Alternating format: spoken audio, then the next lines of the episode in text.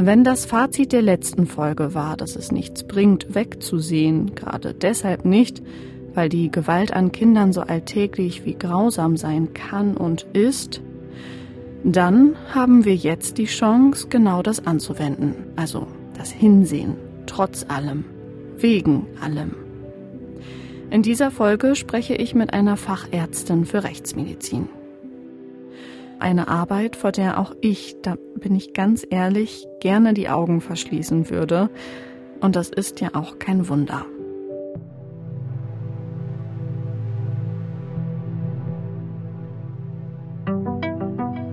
Kind im Blick. Folge 3. Wie es körperlich leidet. Gewalt an Kindern. Der Titel sagt es. Die Rechtsmedizin kommt dann zum Einsatz, wenn es um die extremsten Gewaltfälle geht und um solche, die eben deshalb auffallen. Und wenn dann in dem Zusammenhang das Stichwort Kinder hinzukommt, dann haben wir es mit einer Grausamkeit zu tun, mit einer Häufigkeit und Vielfältigkeit in Anführungszeichen, mit der selbst die Rechtsmedizinerin nicht gerechnet hätte.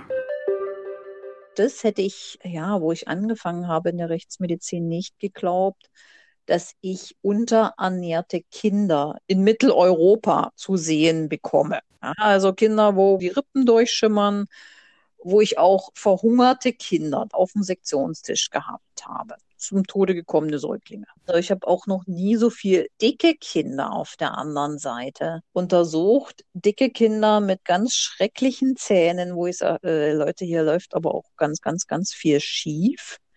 Das kann ja nicht sein, dass du sowas so oft siehst.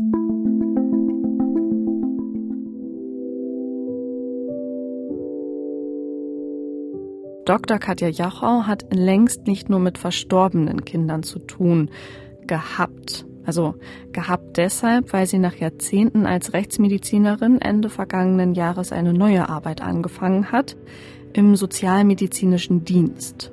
Das nicht deshalb, weil sie sich dem Thema Gewalt an Kindern und was man dagegen tun kann, nicht mehr stellen möchte. Ganz im Gegenteil, sie hat getan und tut wesentlich mehr als einfach nur ihren Job. Sie hat Polizisten und Polizistinnen und Jugendamtsmitarbeitende geschult und hat jahrelang dafür gekämpft, dass die Personen, auf die es ankommt, dass die Gewalt am Kind überhaupt erst sichtbar wird, hinsehen und handeln. Ich kenne Frau Dr. Jachau bereits ein wenig. Ich durfte letztes Jahr vor ihrem Berufswechsel bei ihrer Arbeit mit einem Kamerateam dabei sein und sie begleiten, wusste also, auf was ich mich in dieser Folge inhaltlich einlasse, musste mich nach der Aufzeichnung dennoch wirklich hochschwanger auf mein Fahrrad schwingen und mich erstmal auspowern. Ja, das geht auch an mir nicht spurlos vorbei dass ich das übrigens überhaupt machen konnte, mich auf mein Fahrrad nach dem Interview so schnell schwingen. Das konnte ich deshalb, weil ich Lockdown bedingt bei der Aufzeichnung Ende Februar zu Hause gesessen habe. Dr. Katja Jachau in Magdeburg, also in der Landeshauptstadt Sachsen-Anhalts, ihrer Wahlheimat. Frau Dr. Jachau, erstmal herzlichen Dank, dass Sie sich die Zeit nehmen und das Ganze heute mit mir zumindest digital aufzeichnen. Ja, gerne, kein Problem. Also man muss ja erstmal schlucken, wenn ich in dieser Folge ankündige und sage, ich spreche mit einer Fachärztin für Rechtsmedizin im Zusammenhang mit Kindern. Da denkt man ja als Laie relativ schnell, Rechtsmedizin ist gleichzusetzen mit verstorbenen Kindern, mit Leichen, mit deren Untersuchungen. Sie hatten aber im Laufe ihres Alltags in unterschiedlichen Situationen auch mit lebendigen Kindern zu tun und haben da Kinder untersucht.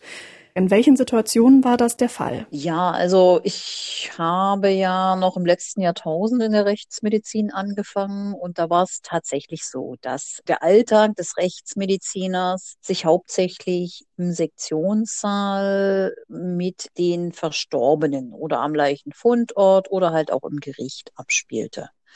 So sind ja noch einige Jahrzehnte inzwischen vergangen und es hat sich da zunehmend ein Wandel dargestellt. Also, dass man nicht nur den Verstorbenen hat, sondern auch zunehmend Lebende untersucht werden. Hat derjenige, der zu untersuchen ist, Zeichen einer möglichen Straftat am Körper. Und ich würde inzwischen sagen, es macht etwa also knapp 50 Prozent des, ja, ich nenne es mal Tagesgeschäft des Rechtsmediziners. Knapp 50 Prozent. Kann man das auf Tage mal münzen, auf Wochen?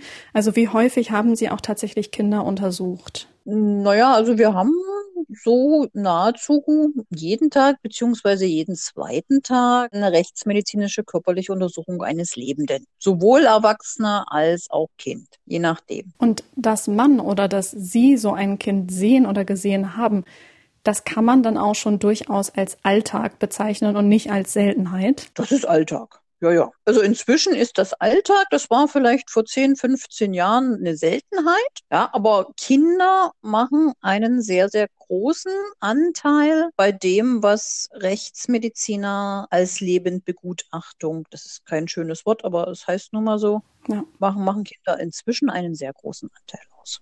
Wie kann ich mir das auch überhaupt vorstellen? Sie haben an Ihrem Schreibtisch gesessen, in Magdeburg für Halle ausgearbeitet und wurden dann angerufen in bestimmten Situationen? Genau.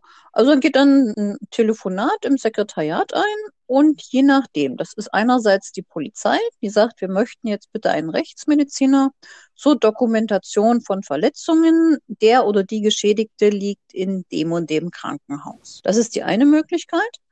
Die nächste Möglichkeit ist die Selbstvorstellung von Personen, die Opfer einer Straftat geworden sind oder meinen zu sein, die dann einfach das Institut aufsuchen beziehungsweise vorher anrufen und sagen, ich habe die und die Verletzungen erlitten in einer Auseinandersetzung und ich möchte jetzt, dass diese Verletzungen dokumentiert werden, gerichtsverwertbar dokumentiert werden.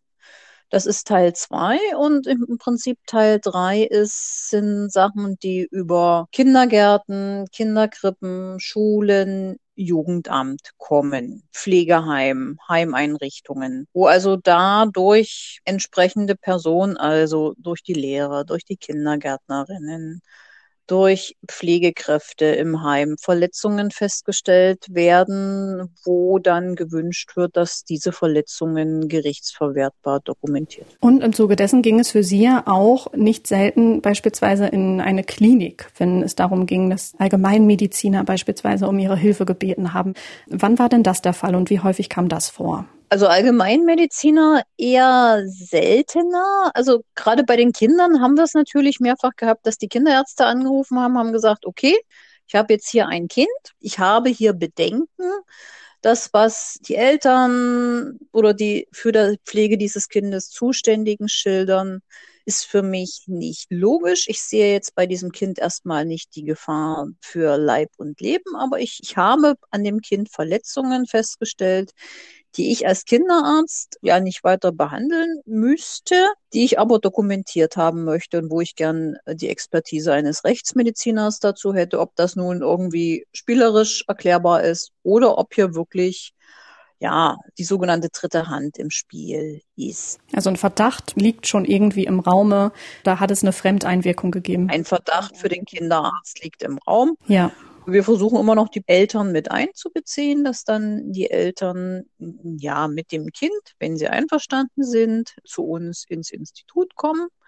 Und die andere Variante ist dann, wenn halt die niedergelassenen pädiatrischen Kollegen ja, große Bedenken haben, was das Kindeswohl angeht, dass sie halt auch eine Klinikeinweisung machen und dass wir das Kind dann in der Kinderklinik sehen.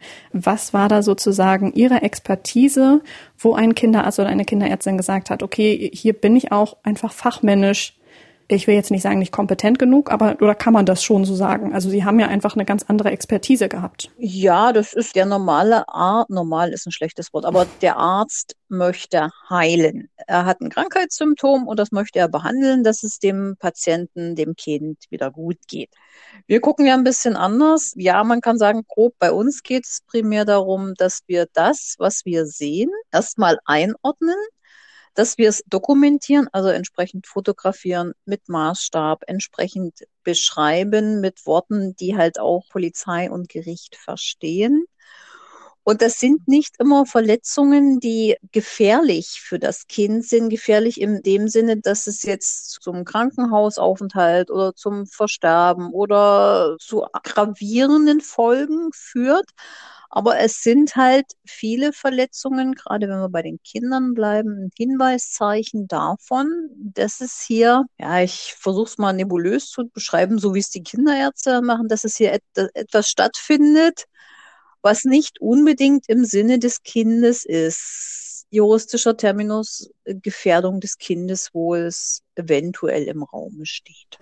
Wenn man jetzt sagt, es hat jetzt das Telefon geklingelt, sei es jetzt vom Kinderarzt über die Erzieherin bis hin zu auch Polizistin beispielsweise, das setzt natürlich voraus, dass auch relativ viele Menschen und Personen erst einmal wissen, dass es diese Möglichkeit überhaupt gibt. Ist das so gang und gäbe, dass das äh, ein rechtsmedizinisches Institut anbietet oder ist das was Besonderes? Also es hat sich schon im Wissen durchgesetzt mhm. von Personen, die halt wirklich Kinderkrippe, Kindergarten, Schule tätig sind. Da haben sie inzwischen nahezu in allen diesen Einrichtungen Gut, jetzt pandemiebedingt kann ich es nicht so sicher sagen, aber sage ich mal, vorher hatten sie eine sogenannte Kinderschutzfachkraft. Die wurden auch durch uns rechtsmedizinisch, ja, nun nicht geschult, aber das, die schon Weiterbildung hatten, wo man also auch mal gezeigt hat, welche Verletzung kann auf welche Art und Weise entstehen.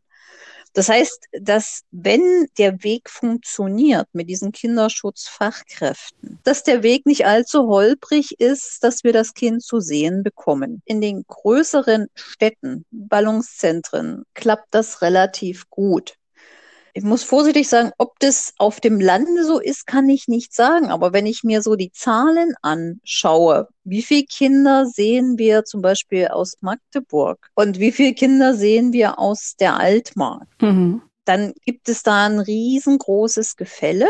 Das Gefälle heißt insofern weniger auf dem Land als in der Stadt? Ja, ja. ja. Also es sind weniger zu untersuchende Kinder auf dem Land. Mhm. Ich kann nicht sagen, ob das deutschlandweit so ist, aber das ist das, was ich über die Jahre im nördlichen Sachsen-Anhalt gesehen habe. Und da würden Sie sagen, das heißt gar nicht unbedingt, dass es tatsächlich auch weniger Fälle gibt, sondern dass da vielleicht die Aufklärung, an wen man sich wenden kann, nicht so groß ist, wenn wir auf das Telefon zurückkommen, oder? Naja, das ist multifaktoriell. Punkt eins, die Wege sind länger. Ja.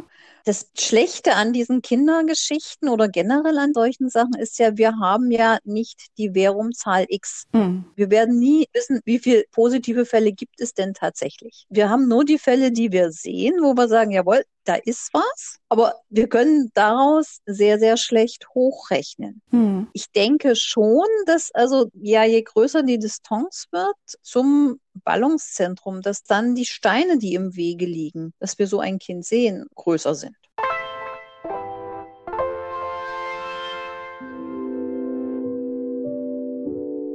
Das heißt also, Fälle von Gewalt an Kindern kommen erst dann ans Licht, wenn betroffene Kinder a. dem Kindergärtner oder der Erzieherin überhaupt erst einmal auffallen und b. wenn diese dann nicht alle fünf gerade sein lassen und erst einmal abwarten, sondern handeln.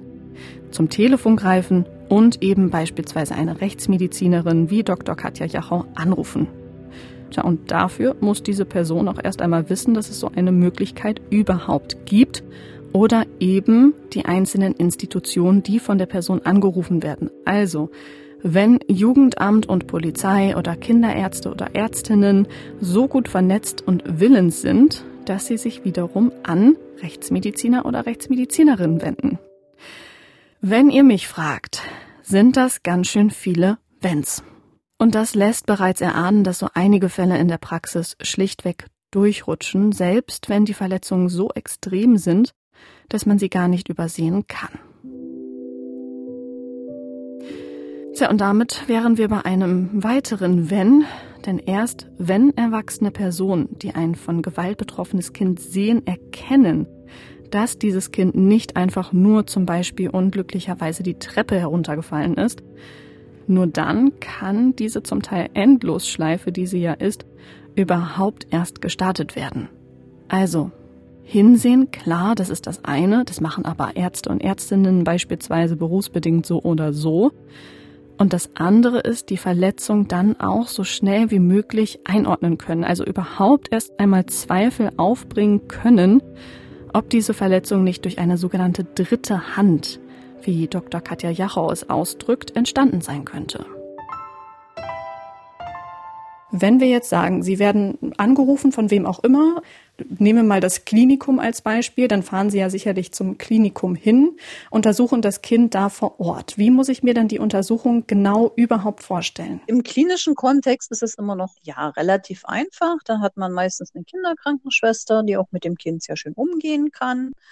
Und eigentlich kann ich mich dann im Prinzip nur auf meine Sinne verlassen. Ich schaue mir das Kind an. Hat es irgendwelche Verletzungen? Ja, wird es haben, sonst hätte man mich nicht dazu gerufen.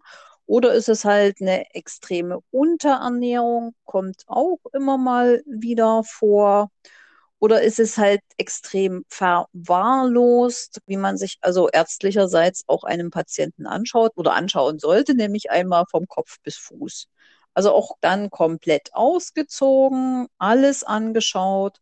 Ja, mache da entsprechende Fotoaufnahmen mit entsprechendem Maßstab und gucke dann, was an klinischen Befunden vorhanden ist, sofern die Erziehungsberechtigten die Zustimmung dazu geben, dass ich Einsicht nehmen kann bzw. darf. Ja, und komme dann in der Zusammenschau dieser Befunde halt zu einem Ergebnis. Dann ja, fasse ich das zusammen, so dass ich sage, okay, ja, wir haben hier Unterblutungen, die sind aber die einfachste Variante spielerisch zum Beispiel entstanden. Durch Anstoßen, beim Rumtoben, durch andere Kinder. Das ist eher selten. Oder ich habe halt die Variante, wo ich sage, ich habe bei dem Kind Unterblutungen, die sind an Stellen, die sind nicht erklärbar durch Spielen oder Spielkameraden. Hier muss etwas anderes stattgefunden haben. Oder ich habe halt die Geschichten, wo ich zum Beispiel, da bin ich natürlich auf die klinischen Kollegen angewiesen, wo ich einen Knochenbruch sehe und sage, naja, also der ist jetzt nicht unfallbedingt vom Verlauf des Bruches, wie ich im Röntgenbild sehe oder in der Computertomographie hier muss irgendwas anderes stattgefunden haben. Und da hatten Sie ja mal das Beispiel genannt des sogenannten Spiralbruchs am Oberschenkelknochen. Man muss sich vor Augen halten, kindliche Knochen, Säuglingsknochen, sind unheimlich weich und unheimlich biegsam. Mhm. Das heißt, die machen ganz viele Sachen mit. Das heißt nicht, dass es da keine Knochenbrüche gibt. Und das heißt auch nicht, dass es nicht irgendwelche Stürze bei Kindern gibt, die zu Knochenbrüchen führen. Aber jeder Knochenbruch hat von der Art der Einwirkung, also wie er entsteht, hat er einen Bruchlinienverlauf. Und dieser Spiralbruch ist eine Besonderheit und da habe ich in den jungen Jahren meiner rechtsmedizinischen Tätigkeit gedacht, naja, den, den siehst du ein oder zweimal und das kann ja nicht sein, dass du sowas so oft siehst. Nein, also der taucht immer wieder auf und das Negativum am Spiralbruch ist halt, dass man sagt, na, der kann im Prinzip nur entstehen, wenn man eine Seite, äh, ist ja meistens der Oberschenkel, der dann betroffen ist, dass man eine Seite des Oberschenkels fixiert und die andere Seite halt dreht. Aus mhm. welchen Gründen auch immer. Also so wie wenn man früher mal versucht hat, dass der Arm so kribbelt, dann kann man doch auch den Arm nehmen und man dreht den in die eine und die andere Richtung mit den beiden Händen. Das kenne ich noch ja, von früher. aber hier müssen sie schon mit einer, weil ich sagte ja, die Knochen sind sehr, sehr weich, mhm. auch mit einer sehr hohen Intensität das Ganze bearmen. Also das kann auch nicht einfach mal eben so passieren. Nee, also der Klassiker, der immer kommt, ja, das Kind hatte das Beinchen zwischen den Stäben des Gitterbetts. Ist Quatsch. Mhm. Und das ist ja auch das, womit das Ganze steht und fällt, ja mit der Geschichte derjenigen, die erzählen, wie die Verletzung vermeintlich zustande gekommen ist. Wenn es jetzt auch darum mhm. geht zu sagen, das Kind ist von der Treppe gestürzt, äh, auf den Hintern gefallen beispielsweise. Und dann kommen Sie ins Spiel und schauen, kann das tatsächlich mit dieser Verletzung, die ich hier jetzt sehe, übereinstimmen oder nicht? Genau, das ist die eine Variante, aber die andere und fast häufiger auftretende Variante ist, dass ich Kinder mit Verletzungen habe. Die waren nur in elterlicher Sorge, also die waren nicht irgendwie eine Woche bei Oma und Opa oder eine Woche jetzt im Kindergarten ununterbrochen. Die Kinder haben Verletzungen, wo wir sagen, die sind erheblich und ich brauche jetzt bitte schön mal eine Erklärung. So, und wenn dann, und das kommt sehr häufig vor, dann gucken mich Eltern mit großen Augen an und sagen, wissen wir überhaupt nicht. Können wir überhaupt nicht erklären, warum der Knochen jetzt gebrochen ist. Mhm. Und das ist natürlich auch eine Geschichte, die hochgradig verdächtig ist. Mhm. Ich nehme Eltern nicht unter Generalverdacht, um Gottes Himmels Willen, das nicht. Und es gibt auch Erklärungen, wo man sagt, ja, kann so gewesen sein, kann auch anders gewesen sein. Aber das, was, wie gesagt, häufig auftritt, ist, dass es keine Erklärung gibt wo ich sage, ja, aber Sie waren doch mit dem Kind jetzt die letzten 48 Stunden zusammen. Ja. Das muss geschrien haben, das ist schmerzhaft und, ja. und sie haben keine Erklärung. Das kann nicht sein. Mhm. Das ist immer sehr erstaunlich. Im ersten Anlauf heißt es, nee, wissen wir nicht, keine Ahnung, äh, war halt plötzlich so. Und im zweiten Anlauf kommt dann das spielende Geschwisterkind dazu oder der Hund mhm. oder alles, aber nie die Eltern. Wie weit kann denn dann so eine Diagnose von Ihnen gehen? Also wir nehmen jetzt mal an, Fremdeinwirkung beispielsweise, wie Sie es auch beschrieben haben, durch diesen Spiralbruch am Oberschenkelknochen. Das hat ja was mit Händen zu tun. Das kann ja gar nicht ohne Fremdeinwirkung geschehen. Genau. Das ist ja relativ eindeutig. Es muss hier die sogenannte dritte Hand vorhanden sein. Kann man da tatsächlich auch unterscheiden und sagen, so das hier ist jetzt eine Männerhand und das ist eine Frauenhand gewesen? Nee.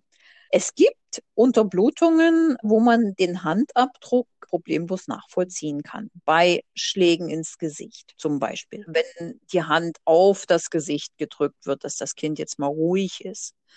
Aber bei so einem Spiralbruch, nein, haben wir eher wenig Chancen, dass wir sagen können, es war Vater oder Mutter. Das ist relativ einfach beim Alleinerziehenden, aber wenn beide vorhanden sind, wird es schwierig. Wenn man jetzt sagt, was für Verletzungen stehen hier überhaupt im Raume? Es geht ja einmal um den Missbrauch, die Misshandlung, aber auch um die Vernachlässigung. Inwiefern kann die denn rechtsmedizinisch überhaupt untersucht werden oder sind hier Grenzen auferlegt? Naja, man muss die Vernachlässigung auch erstmal trennen. Ist, Sie haben die seelische Vernachlässigung, was sicher nicht das Betätigungsfeld des Rechtsmediziners ist. Da muss der Kinder- und Jugendpsychiater ran oder andere Einrichtungen. Mhm. Aber das, was ich vorhin schon angerissen habe, Vernachlässigung. Einerseits die Unterernährung, und auch das hätte ich, ja, wo ich angefangen habe in der Rechtsmedizin, nicht geglaubt, dass ich unterernährte Kinder in Mitteleuropa zu sehen bekomme. Hm. Also Kinder, wo die Rippen durchschimmern, wo ich auch verhungerte Kinder, das nun nicht jedes Jahr, aber auf dem Sektionstisch gehabt habe. Zum Tode gekommene Säuglinge. Mhm. Das kommt durchaus vor und gerade bei der Unterernährung beziehungsweise bei der Fehlernährung. Also die sterben ja meistens nicht, weil sie nun gar nichts mehr, sondern weil sie ganz das Falsche bekommen haben. Bei der Fehlernährung ist das etwas, was, das passiert ja nicht von heute auf morgen. Das heißt, es ist ein längerfristiger Prozess. Wenn natürlich keiner das Kind zu sehen bekommt, dann fällt das auch nicht auf. Und ja, die andere Geschichte, aber da ist der Rechtsmediziner, glaube ich, noch nicht so sehr drin, ist im Prinzip die Fehl- und Überernährung. Also ich habe auch noch nie so viel dicke Kinder auf der anderen Seite untersucht. Dicke Kinder mit ganz schrecklichen Zähnen, wo ich sage, äh, Leute, hier läuft aber auch ganz, ganz, ganz viel schief. Mhm. Da sind die Handhaben ja gering. Also bei den Unterernährten ist es meiner Ansicht nach dann Aufgabe der Polizei zu klären, was da in der Vorgeschichte passiert ist. Ja, also in Relation zur Anzahl der von mir untersuchten Kinder habe ich deutlich weniger diesbezüglich Gerichtsverfahren erlebt. Warum auch immer. Aber da, wenn dann kommt, na ja, Party gemacht und selber mit mir beschäftigt und Drogen und wechselnder Partner und das Kind war halt da, es war ja still und ja, die vergessenen Kinder der Wohlstandsgesellschaft.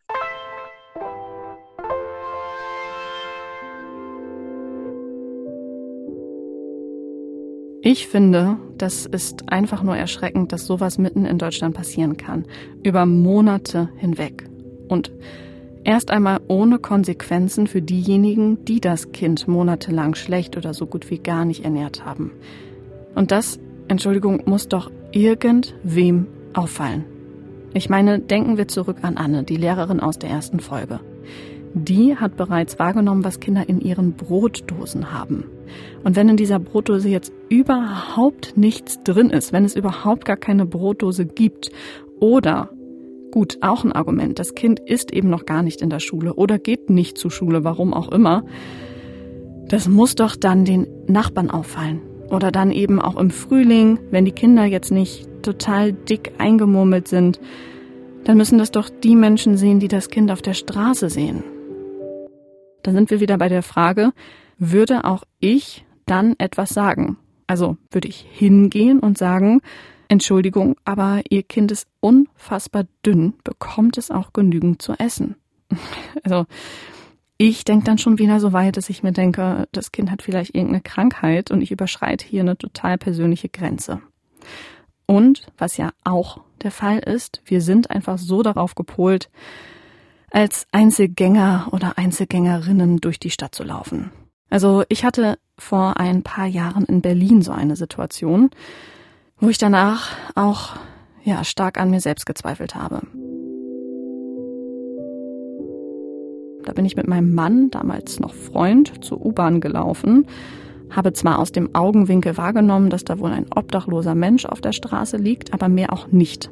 Mein Mann ist dafür abrupt stehen geblieben, ist hingegangen und hat mit denen gesprochen, die bei dem Mann standen. Und der war bewusstlos lag da nicht einfach nur so schlafend, sondern bewusstlos mitten in Berlin auf der Straße vor der Pandemie. Es war brechend voll und alle sind weitergelaufen. Und auch ich wäre einfach so vorbeigegangen. Schön auf mich fixiert, schnell ab zur U-Bahn, alle anderen Menschen ausgeblendet. Also ich hätte auch kein schlechtes Gewissen gehabt, weil ich mir ja der Situation überhaupt nicht bewusst gewesen wäre. Und ich frage mich wirklich, hätte mir das bei einem Kind auch passieren können? Oder wäre ich da so sensibel gewesen, dass ich zehnmal hingesehen hätte? Ich weiß es nicht. Und das ist etwas, das darf nicht sein. Bei aller Schnelllebigkeit, bei aller Großstadtgedrängtheit. Frau Dr. Jachau sieht hin, berufsbedingt sowieso, nicht selten, sondern alltäglich, und stellt Diagnosen auf muss damit also die Kinder untersuchen. Und das braucht Zeit und das nötige Feingefühl. Wenn wir auf die Untersuchung blicken, ist das ja jetzt auch eine sehr sensible Angelegenheit. Natürlich wird das Kind von Kopf bis Fuß untersucht. Wie haben Sie da die Kinder erlebt? Sind die eingeschüchtert? Ist es überhaupt auch möglich, jedes Kind zu untersuchen? Geht das überhaupt? Also, ich fange mal von hinten an. Also, ich habe es bis jetzt noch nicht erlebt, dass ich ein Kind hatte, was ich nicht untersuchen konnte. Das ist ja schon mal eine Aussage. Ja. Ja. Es ist ein Unterschied, ob man ein Kind nach einer, ja, ich sag mal, einer stumpfen Gewalteinwirkung zu untersuchen hat, also mit blauen Flecken. Oder ob man ein Kind nach einer vermuteten Sexualdeliktssache zu untersuchen hat. Natürlich braucht man für Kinder Zeit. Ja, also das kann man auch nicht planen, so nach dem Motto, naja, jetzt brauche ich eine halbe Stunde und dann bin ich durch. Das geht einfach nicht. Ja, aber bei mir werden keine Kinder zwei Stunden auf der Wartefläche sitzen. Das mache ich einfach nicht. Das kann man einem Kind noch dazu in einer Ausnahmesituation nicht antun. Im Institut haben wir es so, dass wir also eine entsprechende Umgebung, also entsprechendes, ja, nur nicht ein Spielzimmer, aber schon Sofa mit Plüschtieren in der Umgebung haben. Was ich nicht mache, ist, dass ich sage, naja, um dem Kind jetzt die Angst vor dem weißen Kittel zu nehmen, komme ich hier mal in Alltagskleidung. Das schon aus hygienischen Gründen nicht. Also mhm. ich habe immer den Kittel an. Und ansonsten, wenn die Kinder nicht allein kommen, ist es in vielen Fällen halt auch schon so, dass ein gewisses Vertrauensverhältnis zu den Erzieherinnen oder was auch immer besteht und dass das relativ gut möglich ist. Ja, die Kinder werden, also in den meisten Fällen mit den Müttern dann zu uns geschickt. Also ich versuche die Mütter schon oder dann mal die Erziehungsberechtigten einzubeziehen, dass ich halt auch sage, ja, so nun ziehen Sie mal das Kind aus und behalten Sie mal das Kind während der Untersuchung auf dem Schoß. Und es geht dann relativ gut, weil auch wenn die schädigende Person, ja, einer der Eltern war, das Vertrauen des Kindes ist trotzdem erstmal in diese Richtung natürlich viel mehr vorhanden als zu mir. Sagen Sie dann auch dem Kind, wenn jetzt das Elternteil nicht mit dabei ist, was sie genau machen und was sie vorhaben? Ich erkläre dem Kind, was ich mit ihm mache, sofern mhm. es dem halt folgen kann. Ja, also dem 13 Monate Säugling wird es schwierig sein. Aber was die größeren Kinder angeht, dem erkläre ich schon, also dass ich Arzt bin und dass das Kind jetzt mal ausgezogen wird und dass ich mal gucken will, ob es irgendwas hat, wo ihm irgendwas weh tut und dass ich halt auch entsprechende Fotos davon mache. Also das ist schon sehr wichtig. Also ich mache es nicht, dass das Kind überhaupt nicht weiß, was mit ihm jetzt hier geschieht. Wenn jetzt ein Kind aber sich vielleicht erstmal für die Untersuchung bereit erklärt und dann aber im Laufe dessen sich zurückzieht und sagt bis hierhin und nicht weiter, dann hören sie ja auch auf. Und dann ist es so, genau. Ich würde keinem Kind die Bekleidung runterzerren, um jetzt irgendeinen Abstrich oder irgendwas zu sehen. Das würde ich nie machen. Hm. Es ist ganz schlecht, wenn Sie zum Beispiel ein drei- oder vierjähriges Kind auf einen gynäkologischen Untersuchungsstuhl, der für einen Erwachsenen ausgelegt ist, setzen. Da traumatisieren sie das Kind und das war's dann für den Rest. Kindergynäkologen ist was ganz Tolles, ist eine super tolle Spezies, aber davon gibt es fast keine. Also das hm. ist schon schwierig, dass wir also gesagt haben, okay, Kind entspannt auf dem Sofa liegen, kann man sehr, sehr viel an Aussagen schon machen und kann im Zweifelsfall Abstriche fertigen. Haben Sie eine Vermutung, warum es so wenige gibt? Es ist nicht lukrativ. Also äh, Sie müssen erstmal Facharzt für Frauenheilkunde und Gynäkologie machen. Sie müssen extra Kurse machen und Sie müssen eine extra Prüfung machen. Welchen Nutzen habe ich davon? Hm. So, und das, worüber wir reden, das sexuell missbrauchte Kind, ist ja äh, zum Glück etwas, was auch nicht ja, in einer Häufigkeit von 1 zu 10 vorkommt. Und in den allermeisten Fällen waren Eltern mit dabei bei der Untersuchung? Ich habe keine Strichliste geführt, so in etwa 50 Prozent. Der Rest dann Pflegeheim, Erzieher und ähnliches. Und da hatten Sie anfangs gesagt, dass das Einverständnis der Eltern, unabhängig davon, ob sie jetzt dabei sind oder nicht, vorliegen muss. Ist das auch der Fall, wenn man von einem starken Verdacht auf Kindeswohlgefährdung, wie es ja so schön äh, fachmännisch heißt, ausgeht. Naja, beim Straftatsverdacht ist es ein bisschen anders, aber es sagt ja, es ist der Verdacht, der erstmal im Raume steht. Und der normale Weg wäre dann schon erstmal zu sagen, okay, Eltern, wir haben da den Verdacht, können wir. Also das reicht doch erstmal mündlich aus. Das muss jetzt auch nichts schriftlich Bürokratisches sein. Ja, ich dringe aber immer darauf, dass es nachgereicht wird. Oder wenn die sich jetzt stur stellen und der Verdacht steht wirklich im Raume, dass man dann eine Pflegschaft für das Kind beantragt. Was ist das genau? Also, dass man beim Jugendamt sozusagen jemand ja bestellt, der dann der Vormund des Kindes für die Gesundheitssachen ist. Okay, aber bis das durch ist, dauert das doch sicherlich lange. Ja, das kann man ja dann äh, nachreichen und dann kann man schon über die Gefahr im Verzug erstmal arbeiten. Okay, das heißt mit anderen Worten, wenn es einen starken Verdacht beispielsweise auf Fremdeinwirkung gibt, kann man kurzfristig handeln und dann diese ganzen bürokratischen Sachen im Nachhinein einholen. Genau. Also ich habe keinen Fall erlebt, wo es deswegen Probleme gegeben hätte. Ich stelle mir das so vor, dass viele Eltern erst einmal grundsätzlich sagen, sollten sie auch tatsächlich die Verursachenden sein, wir möchten nicht, dass unser Kind untersucht wird also wir reden jetzt über schwerwiegende Sachen. Wir reden nicht über den blauen Fleck. Ja. Äh, das Kind ist in diesen Fällen meistens schon, weil ja ein, ich sag's mal, Leiden vorlag, im Krankenhaus gewesen. So, und dann im Krankenhaus sozusagen damit konfrontiert worden, so, wir holen jetzt konsiliarisch uns den Rechtsmediziner hinzu. Es wird ihnen gesagt, wir haben hier eine Verletzung, die können wir als Kinderärzte nicht einordnen. Wir holen uns jetzt die Hilfe des Rechtsmediziners dazu. Sind Sie damit einverstanden? Und da habe ich eigentlich noch keinen erlebt, der gesagt hätte, nein. Aber dann ist natürlich auch entscheidend, ob man das so formuliert oder ob man dann sagt, weil der Verdacht im Raum steht, dass es hier eine Fremdeinwirkung gegeben hat. Ja gut, aber wir haben ja inzwischen auch im Gesetzestext das Kindswohl als sehr, sehr hohes, schützenswertes Gut verankert. So, und dass also auch die Ärzte solche Sachen wie Schweigepflicht erstmal außer Acht lassen können, wenn das Kindswohl gefährdet ist. Und genau, also Schweigepflicht entbunden heißt in dem Moment, man bezieht eben einen Rechtsmediziner oder eine Rechtsmedizinerin mit ein. Genau. Ja, und wir haben so häufig darüber gesprochen, dass man sagt, da steht der Verdacht im Raume, dass. Was ist denn Ihre Erfahrung? Stecken denn hinter den Verursachenden tatsächlich auch die Eltern?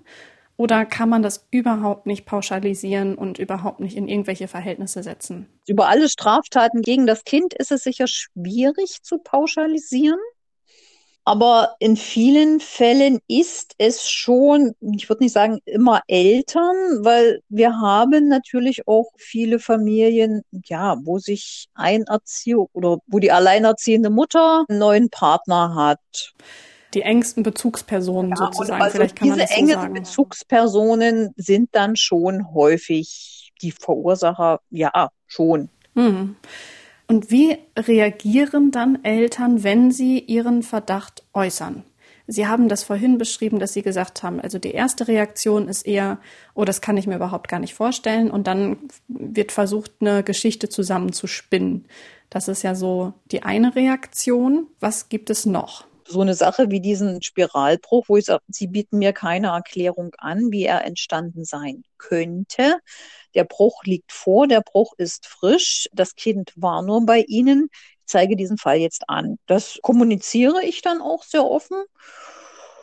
Ja, und die Reaktion ist die weinende Mutter und ja, in einigen Fällen auch der aggressiv und laut werdende Partner. Wie schützen Sie sich denn in solchen Momenten? Da muss man ja auch versuchen, das von sich fernzuhalten. Ne? Naja, also das Krankenhaus ist ja schon eine geschützte Umgebung. Also ich habe es nie erlebt, dass außer Verbalsachen jemand irgendwie mit Handgreiflichkeiten gedroht wurde oder so. Die Kliniken sind dann auch immer sehr blickig, dass man dann halt sagt, okay, Mutter kann das Kind weiter besuchen und pflegen, aber dieser Partner bitte dann nicht. Okay, das kann man auch machen. Ja, ein Besuchsverbot und fertig.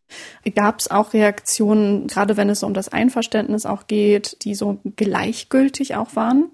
Also so, pff, juckt mich jetzt nicht. Ich sag dazu jetzt nichts. Prallt an mir ab. Will ich jetzt überhaupt nicht drüber nachdenken. Gibt es auch. Das und ja, halt auch so Sachen. Ich hatte ja gesagt, ich habe mir dann häufig, wenn Mutter dabei war, gesagt, so, jetzt ziehen Sie mal bitte das Kleine aus und dass ich es mir angucken kann ich hatte einige Sachen, wo ich dann dazwischen gegangen bin, weil ich gesagt habe, so wie sie das Kind schon ausziehen, es geht auch ein bisschen sanfter. Der wirklich gar nicht liebevolle Umgang.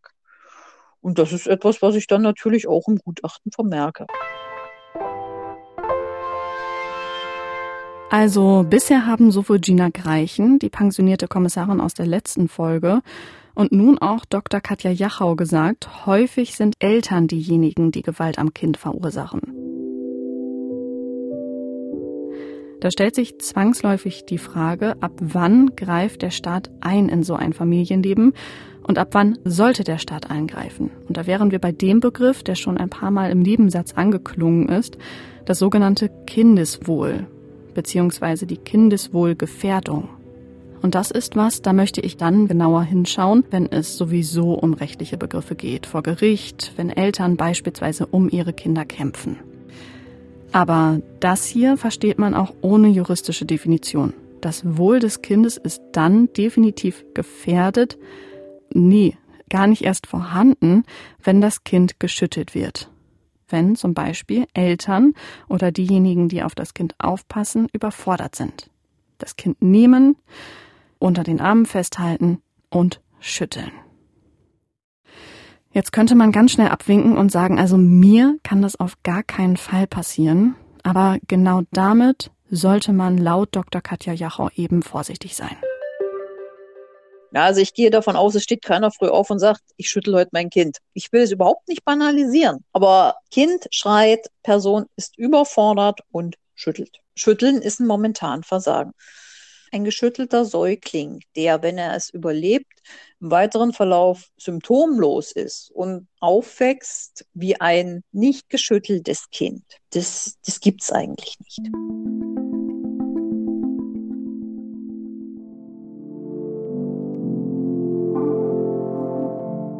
Also, nur weil man sein Kind schüttelt und dann von außen keine Schäden am Baby oder am Kleinkind sichtbar sind, heißt das noch lange nicht, dass das Schütteln keine Folgen für das Kind haben wird.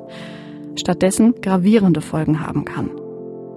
Und welche das sind, Das weiß die Rechtsmedizinerin nur zu gut. Leider. Die Frage ist ja natürlich auch, wie schnell müssen Sie agieren. Es gibt ja auch beispielsweise sogenannte Schüttelbabys. Da kann man ja nicht tagelang warten. Nee, das, das sind dann wieder die Sachen, wo man sagt, okay, gibt die zwei Varianten, den toten Säugling, weil fürs Schütteln ist die prädestinierte Zeit im Prinzip das erste Lebensjahr. Und das heißt, wenn Sie mit Schüttelbabys zu tun hatten, dann waren die Säuglinge auch schon verstorben? Naja, nicht ausschließlich. Also ja, der eine Teil, ja. Das mag jetzt hart klingen, aber dann ist ja die Sache nicht erledigt. Aber dann ist erstmal das Erste, was ansteht, die Obduktion. Hm. Kritischer ist es bei den Lebenden. Nicht jeder geschüttelte Säugling verstirbt. Das ist auch so die klassische Denkweise, wird geschüttelt und ist dann tot, Stunden später. Und wenn nichts ist, ist nichts passiert. Naja, wenn nicht, ist nichts passiert. Das ist denke ich, ein riesengroßer Druckschluss, weil ich habe zahlreiche überlebte Schütteltraumata untersucht. Und ich sehe die ja zu einem Zeitpunkt, ja, relativ nah zum Schüttelereignis, nämlich dann, wenn sie auffällig wurden. Wenn sie auffällig wurden, dahingehend, dass sie gebrochen haben, nicht mehr getrunken haben und in der Muskulatur unheimlich schlaff waren, so dass sich die Frage stellte, Mensch, was ist denn mit dem Kind? Und die Kinder dann halt irgendwie, ich sage jetzt mal wirklich irgendwie in die Klinik kamen, wo man gesagt, komisch, komisch und machen wir mal eine Bildgebung. So, und man dann halt im MRT, in der Magnetresonanztomographie, die Blutung unter die harte Hirnhaut gesehen hat, beziehungsweise Reste oder eine Blutung, die deutlich im Abbau begriffen war. Ich glaube, das muss man an dieser Stelle auch noch mal kurz erklären, was das überhaupt bedeutet, wenn man das Baby so schüttelt, was dann passiert. Na, es passiert, wenn der Kopf des Säuglings nirgends anschlägt, nichts, was ich von außen sehen könnte. Der Verursacher hat den Säugling im Prinzip meistens unter den Armen. Säugling schreit, soll aufhören. Also was passiert? Er wird hochgenommen und wird geschüttelt. Hör jetzt auf. Bei diesem Schütteln pendelt der Kopf des Säuglings unkontrolliert nach vorn und hinten. Einfach dem geschuldet, dass so ein Säugling noch keine ausgeprägte Hals-Nackenmuskulatur hat. Wenn das beim Erwachsenen passiert, der kann die Muskulatur gegenspannen. So, und das zweite Problem ist, dass das Gehirn eines Säuglings zu einem viel höheren Teil aus Wasser besteht als das Gehirn eines Erwachsenen. Hm. Das heißt, wir haben eine, naja, nicht eine Flüssigkeit, aber etwas Visköses, was hin und her schwappt.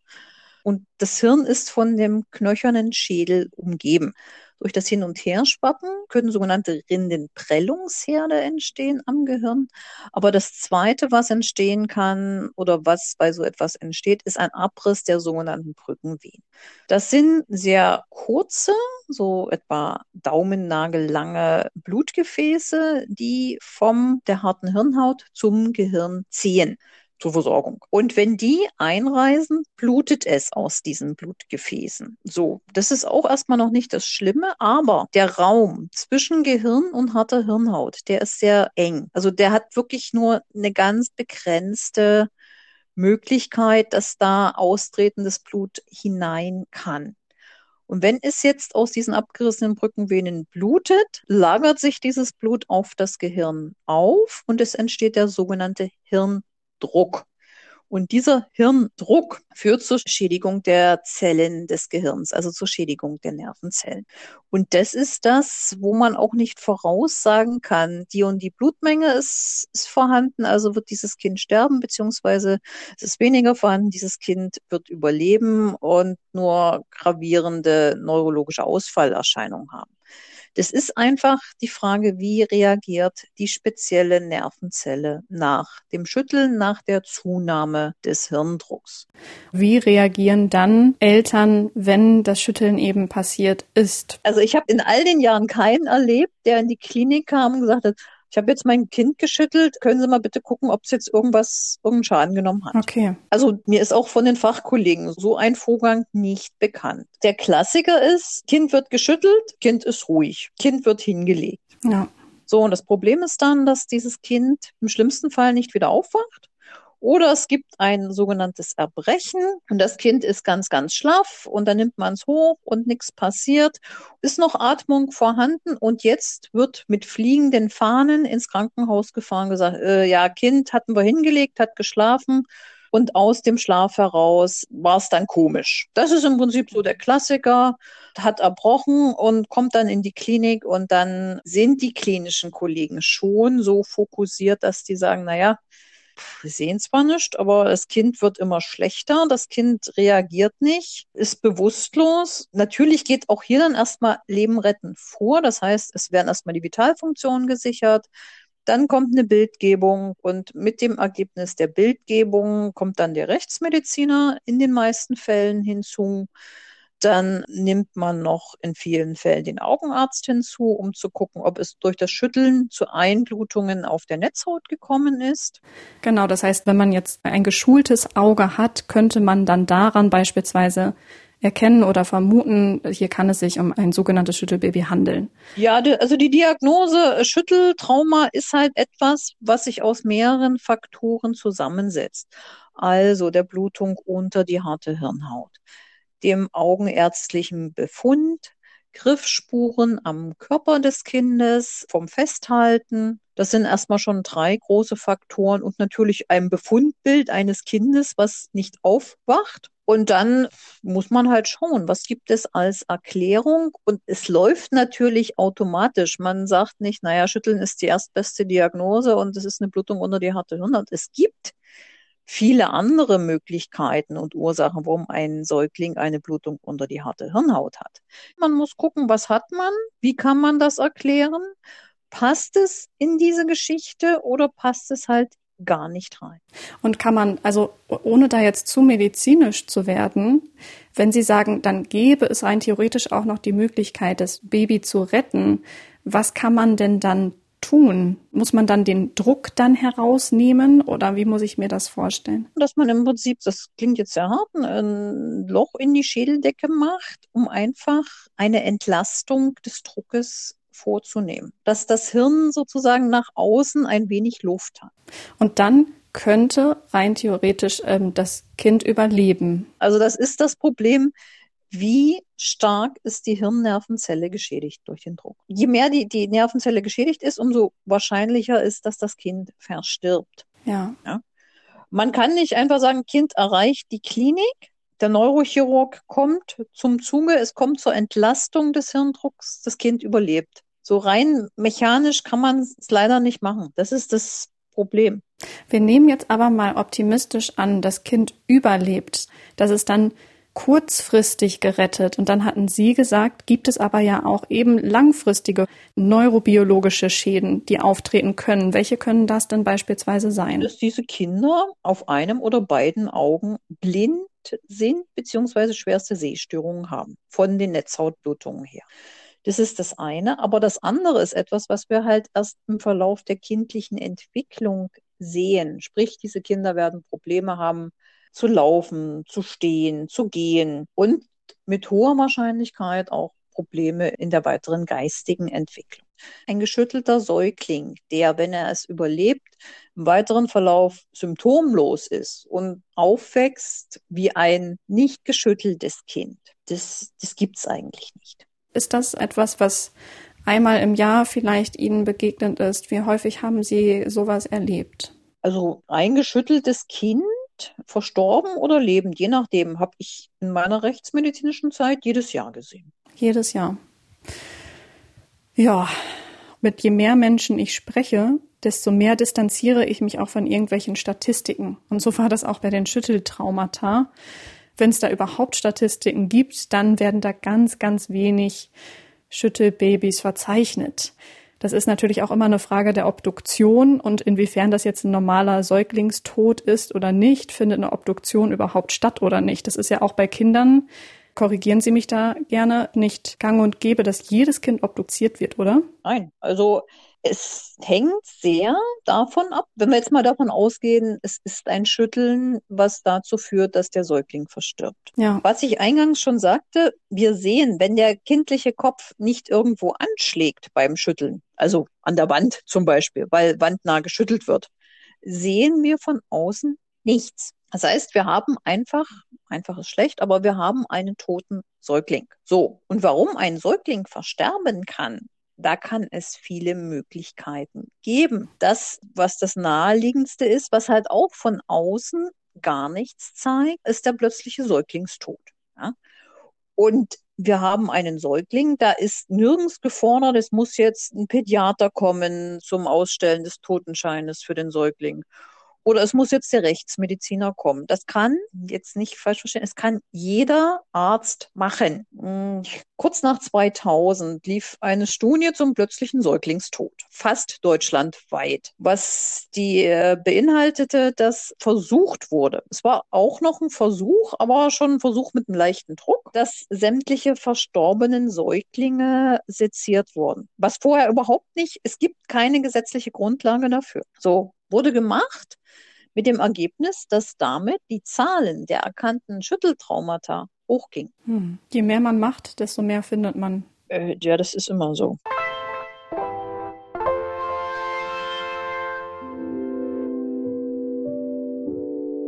Auch hier ist man also auf die Sensibilität von anderen Menschen angewiesen. Von denen, die beispielsweise als Arzt oder Ärztin das Kind im Krankenhaus sehen und überhaupt das Schütteln erst einmal erkennen und von denen, die Studien in Auftrag geben. Tja, und wer ist das? Politiker und Politikerinnen. Institute setzen das um, die benötigen wiederum Geld für Studien. Und damit wären wir wieder beim Politikum.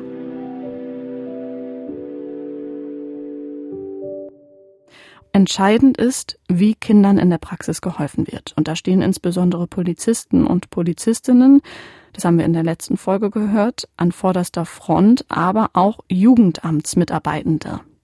Und zwar dann, wenn die bereits Einblicke in Familien haben, bei denen Polizisten oder Polizistinnen vielleicht Gewalttaten am Kind ermittelt haben, oder dann, wenn sie durch Lehrerinnen wie Anne zum Beispiel dann doch angerufen werden, in der Hoffnung, dass sie hinsehen und handeln.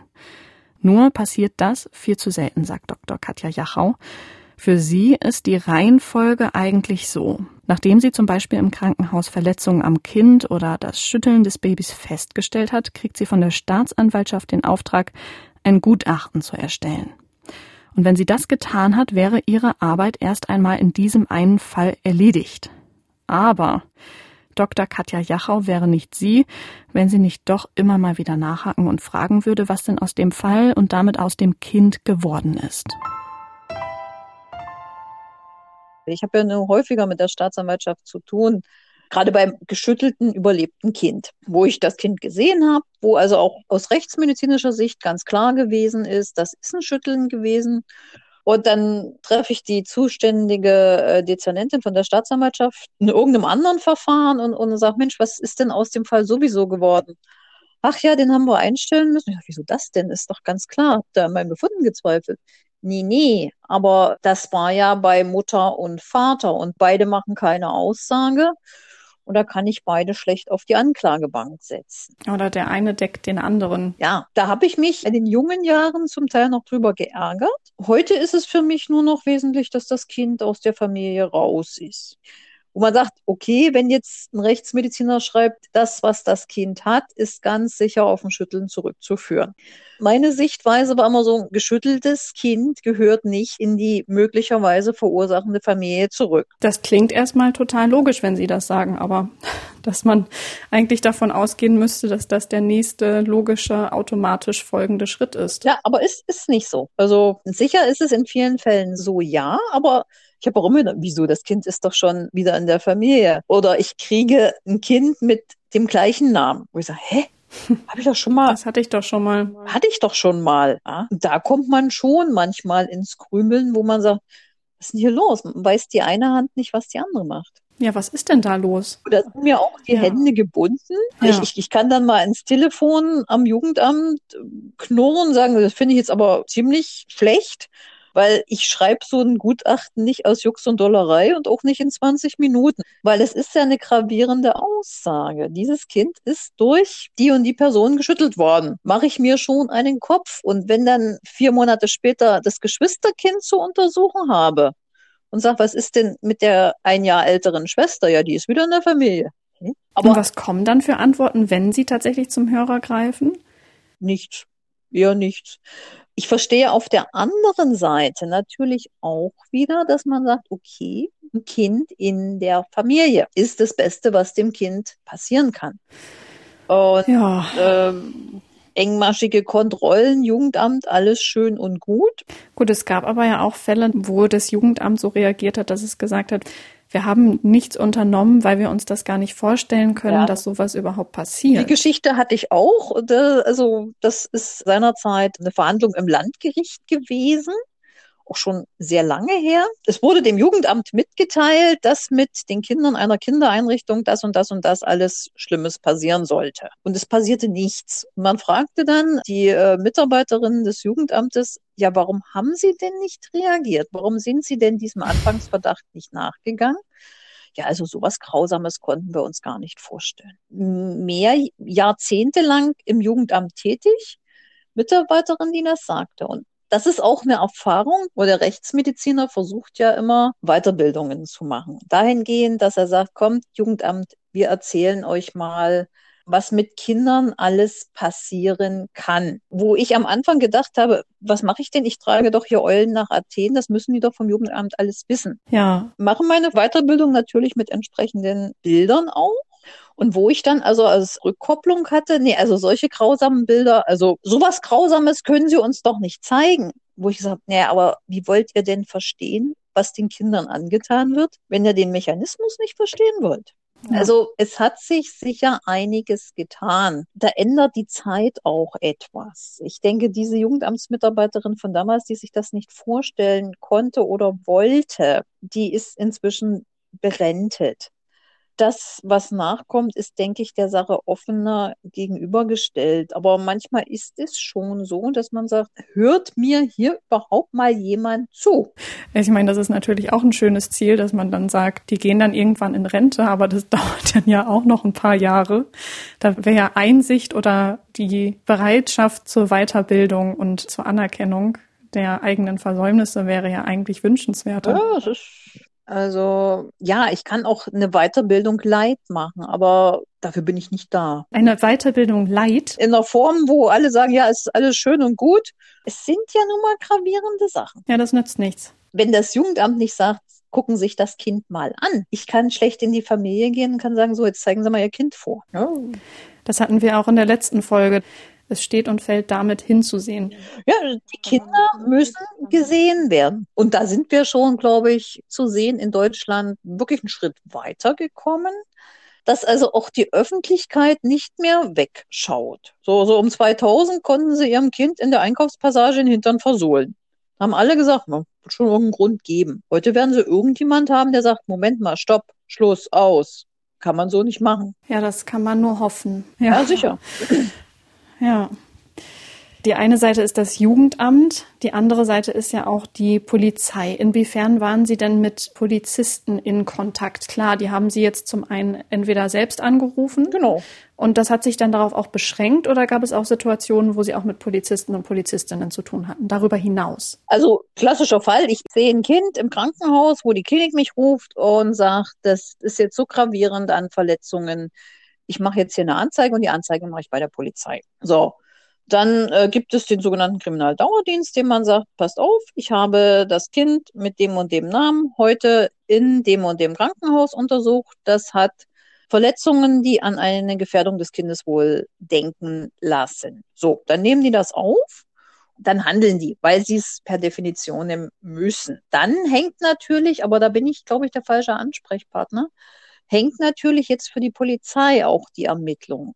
Genau, aber die hätten Sie ja zum Beispiel auch schulen können. Wir haben ja die schöne Fachhochschule der Polizei in Aschersleben, wo es dazu auch eine entsprechende Vorlesung gibt. Aber wir haben auch bei der Polizei entsprechende Weiterbildungen gemacht. Ja, wie sieht halt so ein Kind aus? Woran muss ich denken? Ja dann haben sie ja im Grunde schon wesentlich mehr gemacht, als sie eigentlich hätten tun müssen, wenn man das mal so runterbrechen kann, weil sie ja auch gesagt haben, ihnen sind dann irgendwann die Hände gebunden, aber sie haben ja schon durchaus auch versucht, Sachen darüber hinaus noch zu unternehmen. Ja, so. ja sicher, aber die, die ganze Ermittlungstätigkeit, die Befragung, Befragung Umfeld, Kindergarten und all das, das ist polizeiliche Aufgabe. Also der Rechtsmediziner dokumentiert und klassifiziert, aber er ermittelt nicht. Wollten Sie das manchmal ganz gern machen? Haben Sie manchmal gedacht, ich schule jetzt um, weil ich mehr bewegen möchte? Nee, eigentlich nicht weil auch die Polizei kommt manchmal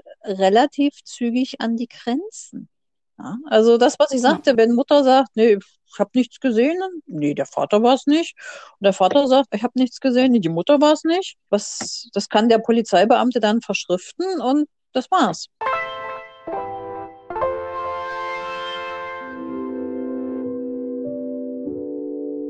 Damit wären wir an dem Punkt, den ich in der letzten Folge schon so beeindruckend fand.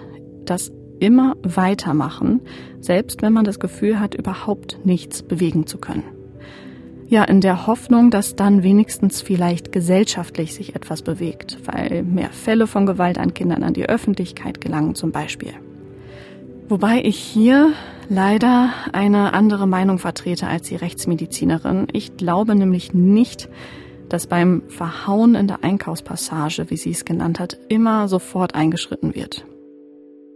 Bei kräftigen Schlägen vielleicht, okay, aber beim Klaps auf den Po, da sind wir gesellschaftlich der Gewalt am Kind gegenüber noch viel toleranter, als wir es eigentlich vermuten würden. Zeigt auch die nächste Folge. Das kann ich schon mal vorwegnehmen. Katja Jachow hat sich jedenfalls nicht beirren lassen und weitergemacht obwohl sie in Situationen gekommen ist, wo man sich fragt, wozu bitteschön der ganze Aufwand, wenn am Ende eben nichts dabei herumkommt. Das war dann der Fall, wenn es zum Beispiel zu Gerichtsverfahren gekommen ist, also wenn Personen wegen ihrer vermeintlich eindeutigen rechtsmedizinischen Befunde auf der Anklagebank gesessen haben. Und ich sage vermeintlich eindeutig, weil die Rechtsmedizinerin hier schwarz auf weiß was niedergeschrieben hat, das aussagt, die Verletzung kann eben nur durch eine dritte Hand geschehen sein und das dann aber trotzdem nicht zu einer Verurteilung geführt hat.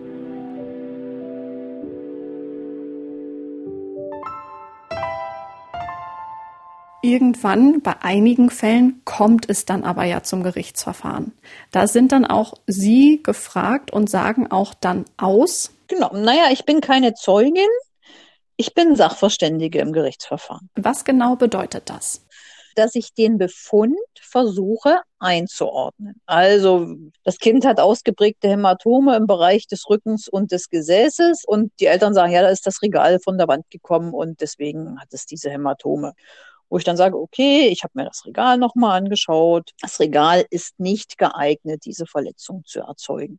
Das ist etwas, was der mhm. Zeuge nicht macht. Der sagt nur, ja, Kind hat Verletzungen. Der Sachverständige versucht es einzuordnen. Und ist es dann auch so, dass wenn Sie das Ganze eingeordnet haben, dass Sie dann auch so wieder aus dem Verfahren rausgehen oder bleiben Sie bis zum Schluss? Ich bin dann also üblicherweise ist es so, man Staatsanwalt macht seine Anklage, dann kommen die Zeugen, dann kommt der Sachverständige und dann ist der Sachverständige entlassen oder wird entlassen. Kann natürlich noch sitzen bleiben, der Verhandlung weiter beiwohnen.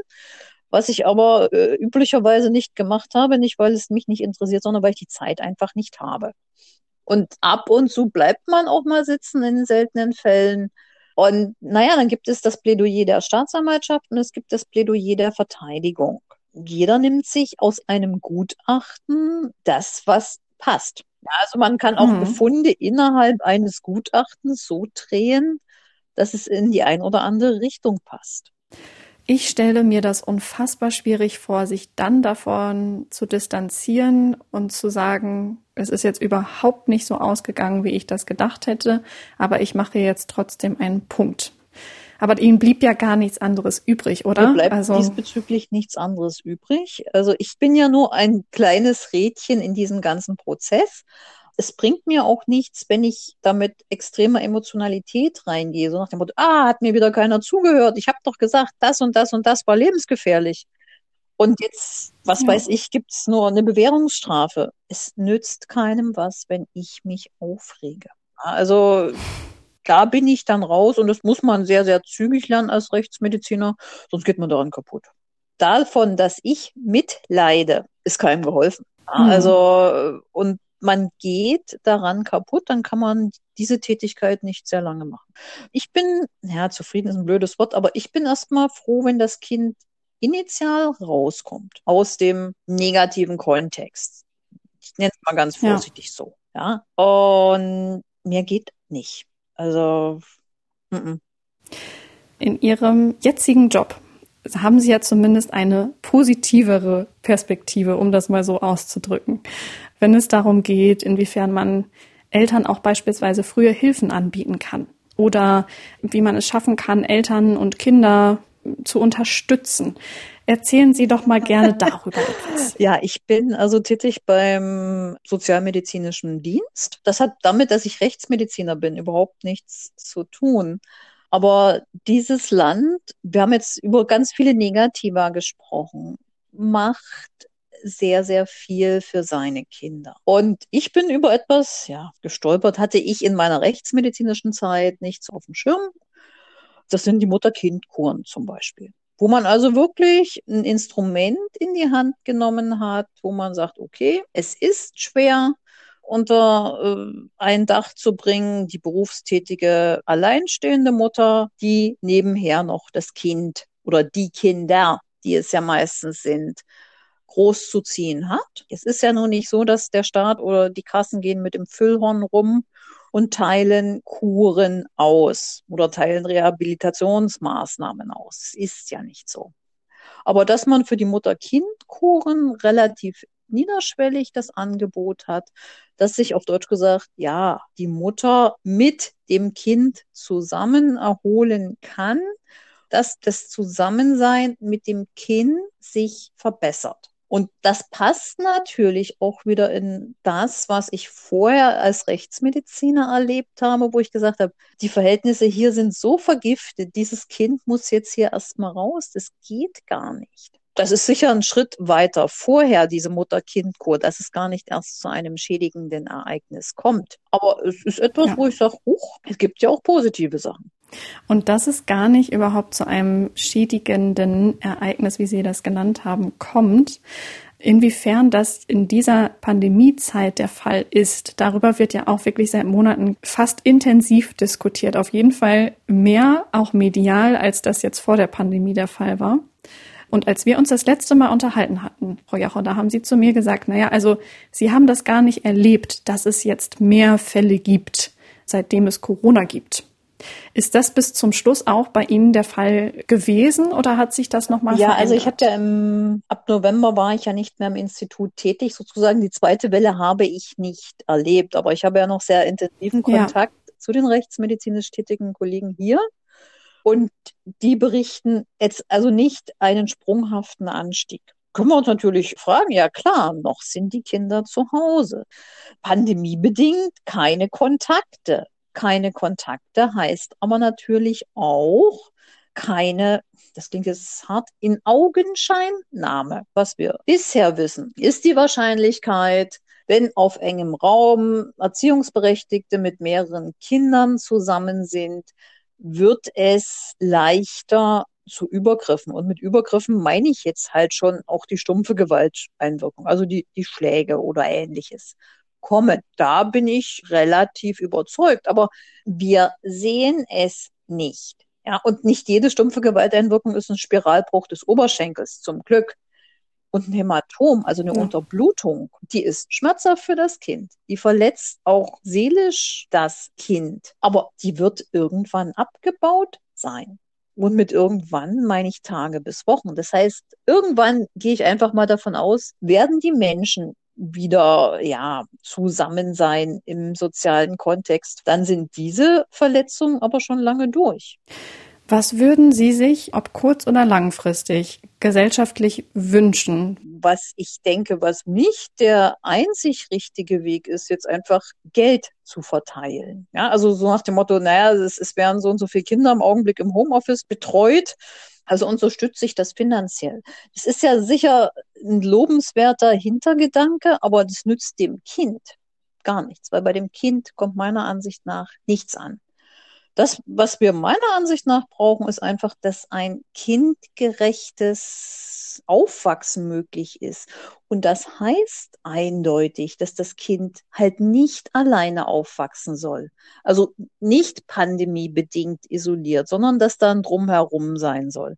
Und erst dann werden wir auch überlegen können, ja, auf welchem ist-Level sind wir denn mit den Kindern? Wir malen im Augenblick, malen wir ein Szenario, was alles passieren könnte. Wir wissen es aber nicht, hm. weil wir nicht in die Häuslichkeit hineinkommen. Kinder, die nicht mit Kindern Kontakt haben, das kann nicht gut gehen. Es sind keine kleinen Erwachsenen und das, denke ich, vergisst die Politik zunehmend. Das ist die Corona-Perspektive. Was darüber hinaus? Also es wird ja langfristig, wie lange auch immer das gehen wird, so weit kommen, dass Kinder wieder mit Kindern zusammen sein werden. Ja. Wir sind jetzt mal optimistisch und blicken in die Zukunft, so wann auch immer die jetzt sein wird. Die Strukturen, die wir hatten, die Kinderschutzfachkräfte in den Kindergärten, in den Krippen, in den Schulen, die Lehrer, die mehr hinschauen. Ja, ich denke, das braucht auch erstmal wieder seine Zeit, um wieder anzulaufen. Und dann ist man mit dem Ist-Zustand, wie es vor der Pandemie war, auch so am Ende des Ganzen. Das weiß ich nicht. Besser geht immer. Ja. Aber besser kann meiner Ansicht nach nicht sein, dass man zum Beispiel, was ja auch diskutiert wurde, in die Kindergärten geht und sich jedes Kind vorzeigen lässt. Da stülpen sie den Angehörigen, den Eltern derartig großen Anfangsverdacht über. Das geht einfach nicht.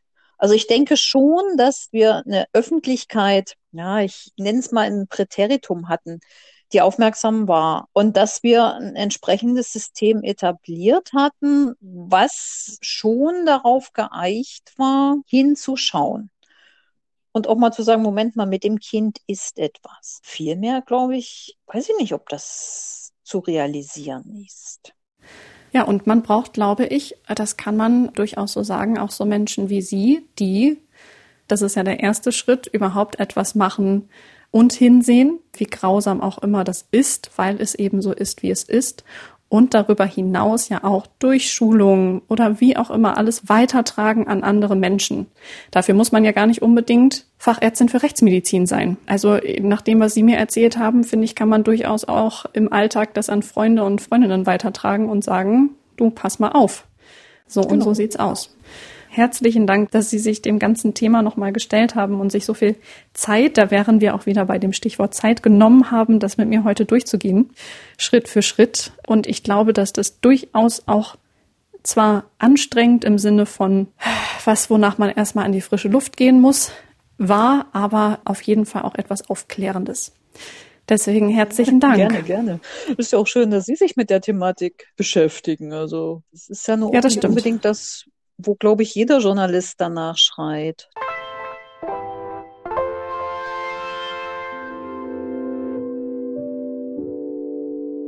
Ja, und genau deshalb machen wir ja diesen Podcast, um Kindern und was ihnen passiert, mehr Raum zu geben.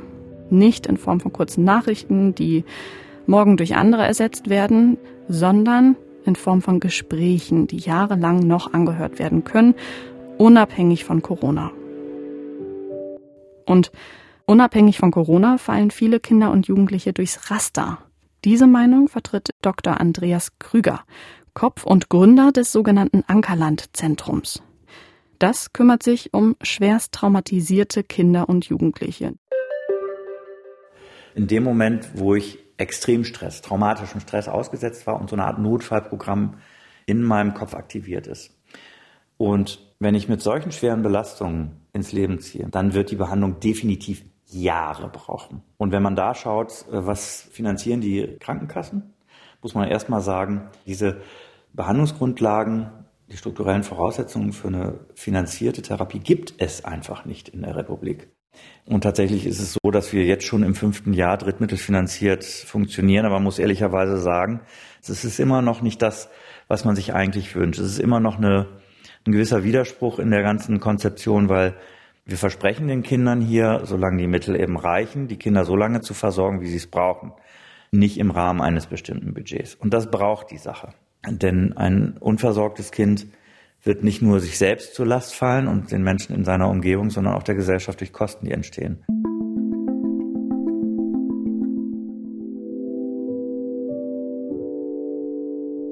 Und wenn wir aus den bisherigen Folgen eines gelernt haben, dann, dass das nicht nur wenige Kinder und Jugendliche betrifft, sondern extremst viele. Mehr dazu in der nächsten Folge.